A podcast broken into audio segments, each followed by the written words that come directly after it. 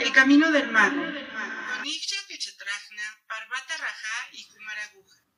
Hola a todos, nuevamente muchas gracias por acompañarnos en este episodio de El Camino del Mago.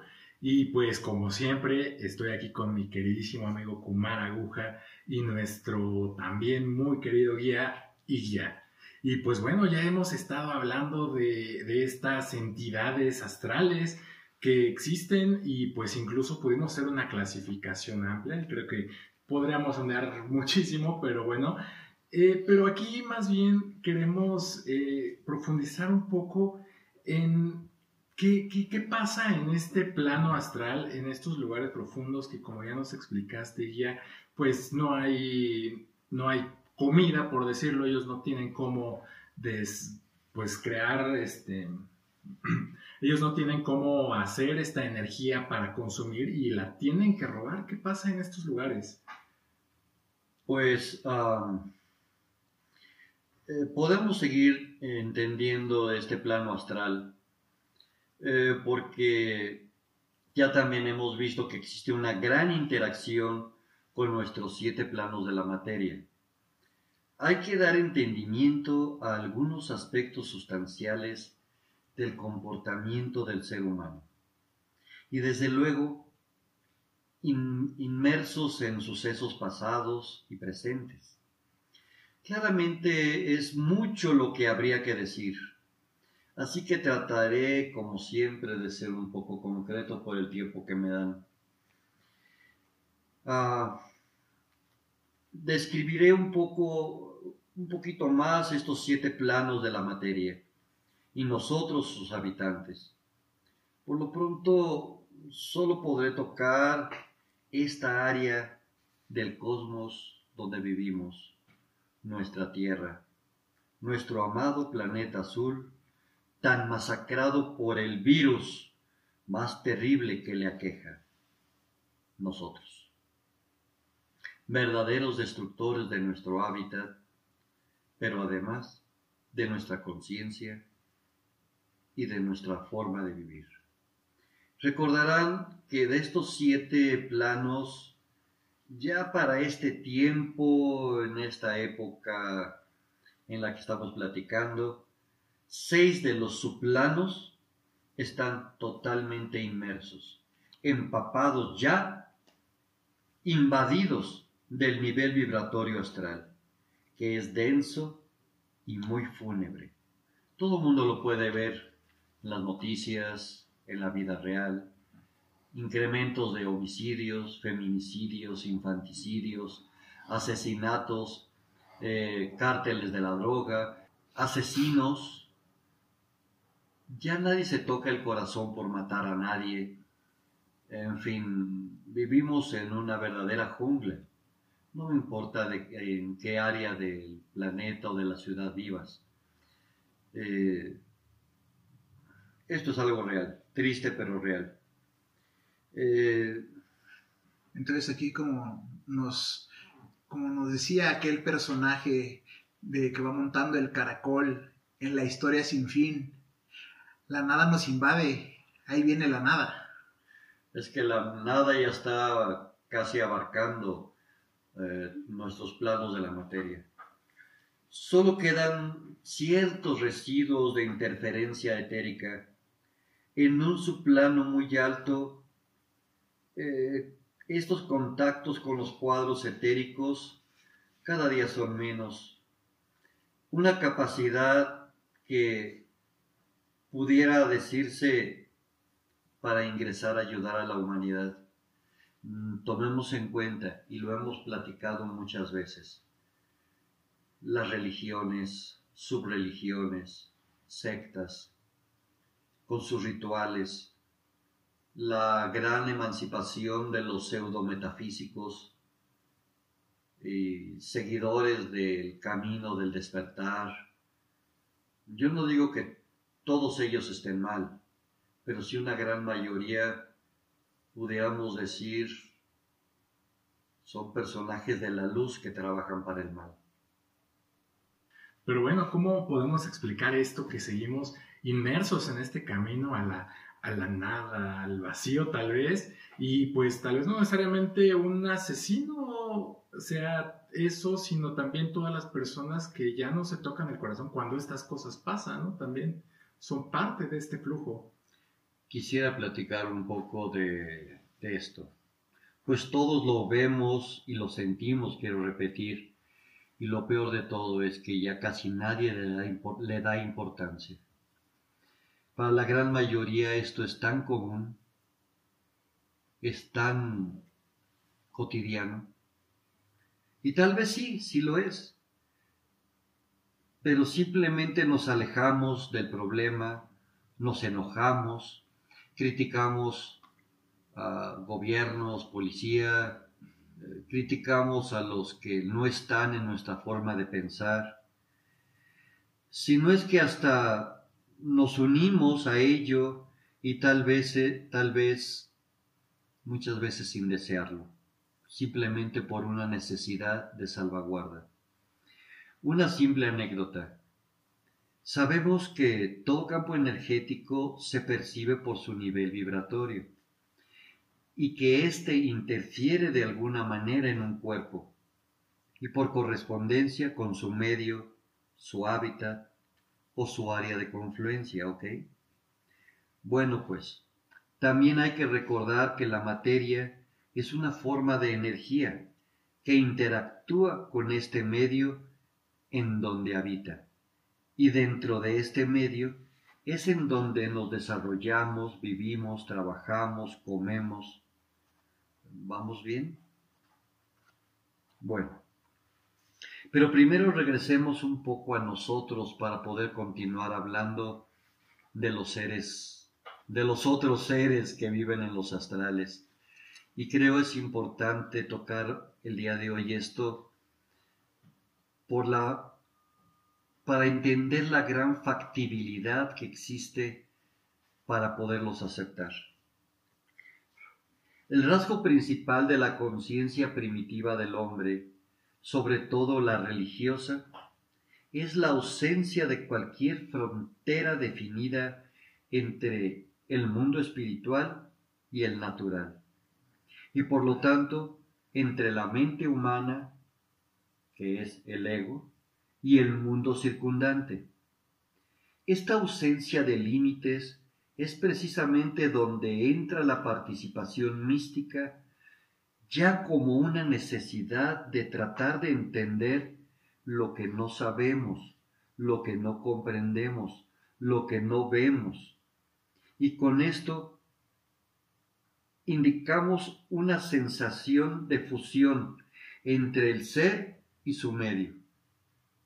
Y aceptamos como estrato de cultura, estrato de sociedad o de sexualidad. Este sentimiento puede describirse como correspondiente en su propio campo a la moderna comprensión intelectual de esa interrelación de la humanidad y su naturaleza,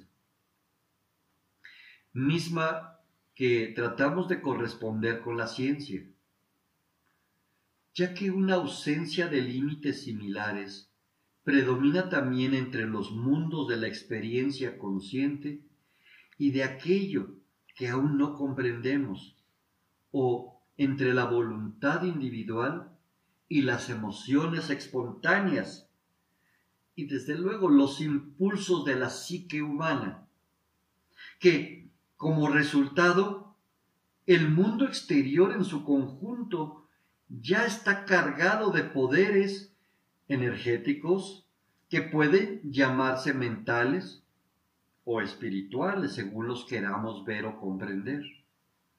Los objetos materiales son tan solo como rasgos estables y comprensibles del mundo exterior en el que vivimos, ya que todas las cosas parecen comportarse siempre de un modo muy caprichoso. Como los acontecimientos que nos agolpan por los sueños, sobre todo estos sueños descontrolados, cuando los contenidos de la experiencia se encuentran en este estado de ánimo, nos parecerán siempre tan vívidos por su forma misteriosa y fascinante y otras veces como terroríficos. Tanto así que toda la naturaleza será bañada por una atmósfera impresionante y misterioso en nuestro hábitat, en nuestro conjunto, en nuestro, en nuestro cuarto, en nuestra casa. Ya podemos decir que esto ha sido muy estudiado. Carl Jung, el famoso psicólogo, eh, sugirió que los mitos se basan en sueños y fantasías que dan expresión concreta a los procesos psicológicos inconscientes. ¿Por qué? Porque el inconsciente psicológico, como el cuerpo humano, tiene más o menos la misma estructura en todos los pueblos. Todo esto que les he platicado, esta uniformidad justifica los extraordinarios parecidos que podemos encontrar entre los temas mitológicos de culturas de todo el mundo, aunque estos no estén relacionados entre sí. Estos procesos inconscientes determinan el desarrollo mental y espiritual de las personas de cada cultura, sociedad o país.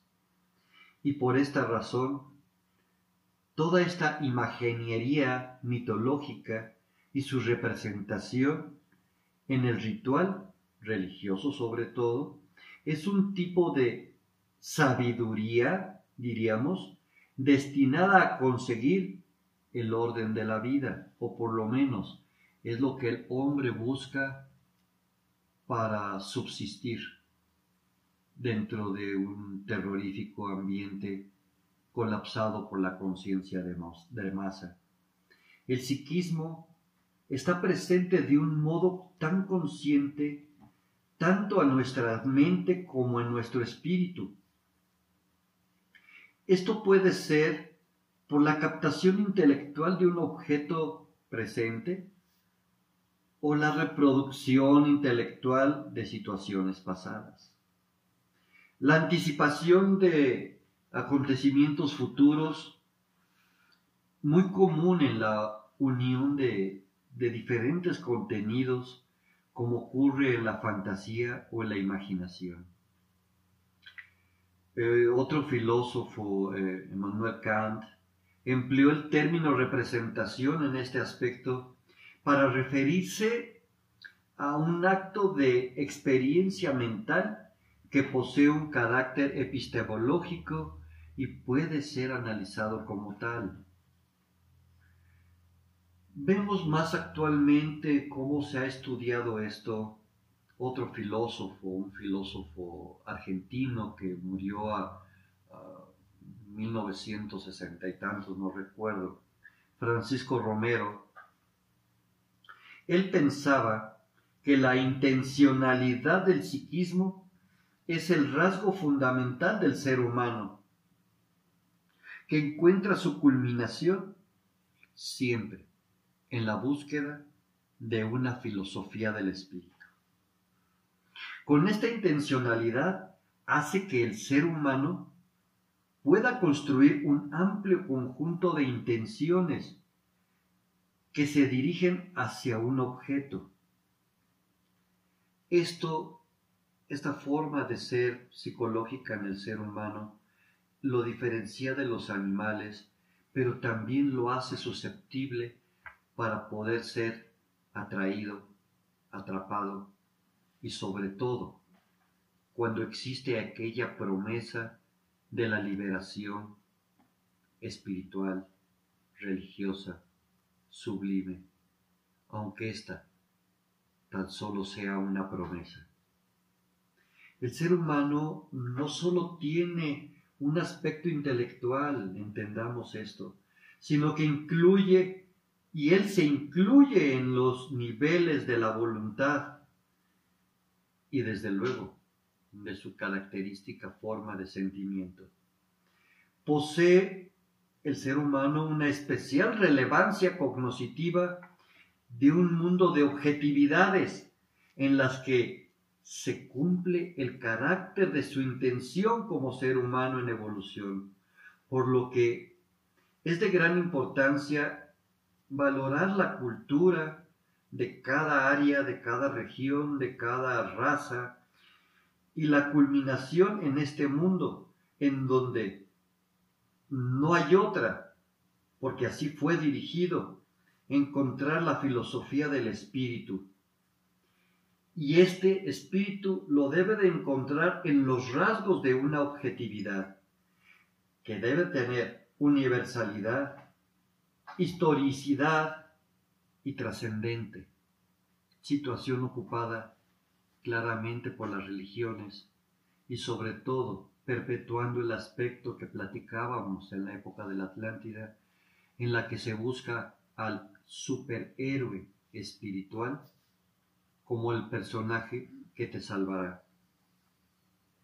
Así es como eh, Francisco Romero elabora su muy particular metafísica, eh, muy, muy a su propio entender, a su gusto y necesidad, presidida indudablemente por el concepto de trascendencia para cada nivel de su propia vida, de su acción y su realidad. Si regresamos a Emmanuel Kant, la humanidad desarrolla y se desarrolla en base a elaborar teorías con lo que tiene, tanto en su conocimiento científico, intelectual, religioso, eh, sobre la base de los conocimientos que siempre los tomará a priori. Es decir, el saber que se deriva solo de la razón de lo que estoy tratando de entender.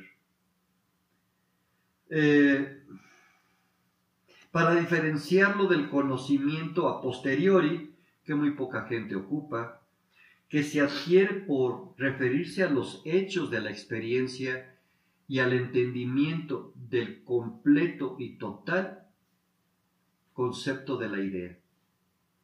Del conocimiento a priori se deducen proposiciones generales que son consideradas verdaderas por todas las personas.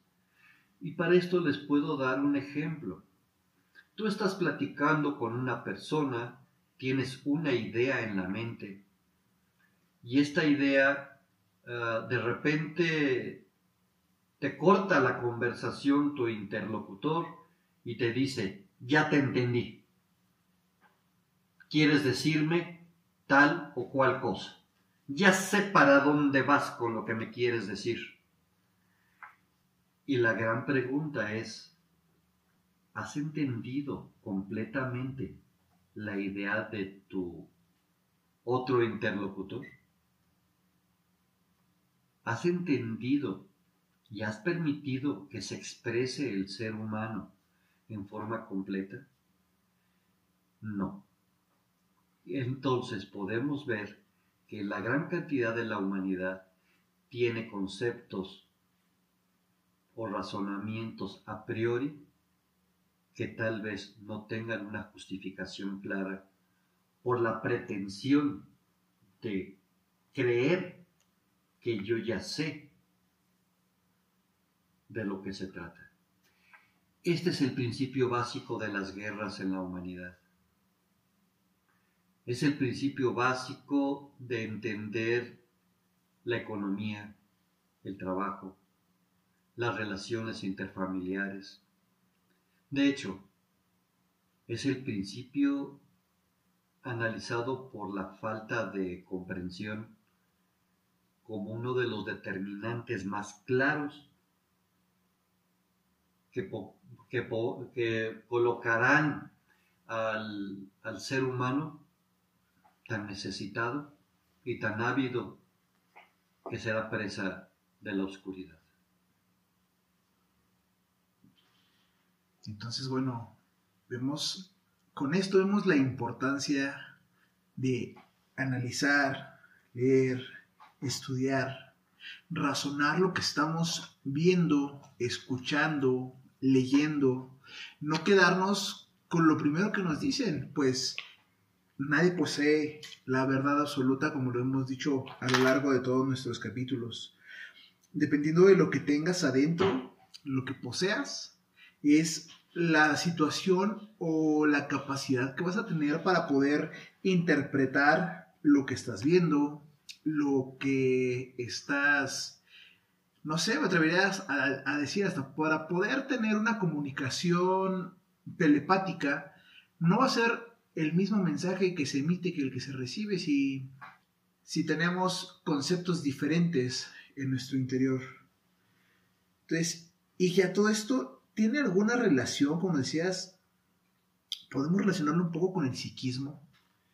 Definitivamente es en base a la necesidad del ser humano en que abre su conciencia y por medio de los peligros del psiquismo, que son muchos, es en donde la oscuridad lo abarcará. Creo que con esto podemos dar un mejor entendimiento al siguiente episodio en el que me gustaría platicarles de los verdaderos espíritus del error y tal vez de muchos otros seres que habitan ahí en los astrales. Pues creo que es muy interesante tocar, tocar este, este punto en esta profundidad, ¿no? Y con esta perspectiva que de alguna manera nos pone, pues nos pone a cuestionarnos a nosotros mismos, ¿no? Y por eso creo que es bien importante que pues nos cuestionemos los propios paradigmas de vida que tenemos, por qué los creemos, por qué son nuestros, cuáles son nuestros instintos, con qué reaccionamos, digo, la ira, el enojo, el miedo, eh, los hablamos muy estigmatizadamente, pero bueno, son instintos animales que nos ayudan a sobrevivir y pues si no, si no reflexionamos en de dónde provienen y por qué los sigo, pues yo voy a ser víctima de ellos en lugar de ocuparlos como esto, ¿no? Como una herramienta de, supervivencia, que es perfectamente, pues, natural eh, molestarse por algo o tener miedo por una situación que pudiera ser peligrosa, ¿no? Y no vivir eh, restregándonos esos miedos y esas, esos odios, ¿no? Tal vez. El grave problema estriba en la, esa necesidad que tiene el ser humano de perpetuar su estado, el lugar en el que se encuentra, no permitiendo a otro. Y por eso el mundo se basa en el placer y en el dolor, en, el, en la sumisión y en ser quien hace la sumisión. De acuerdo, bueno, pues ya nos quedamos con este, híjole, no, no, no esta frase, sino todo el capítulo para escucharlo una y mil veces y se quedaron como nos quedamos nosotros que seguimos tratando de armarlo y, y de desmenuzarlo para poder sacarle todo ese jugo que, debería. Y pues los invitamos a que nos sigan escuchando, que nos recomienden con sus amigos si les gustó. Y si no les gustó, recomiéndenos con sus enemigos también para que vean lo que, lo que pueden, pueden llevarse. Una vez más, los invitamos a que nos sigan en todas nuestras redes sociales y los esperamos en nuestro próximo podcast. Hasta luego. Síganos en nuestras redes sociales, Facebook, Twitter, YouTube e Instagram notificaciones para estar enterado de todas nuestras novedades.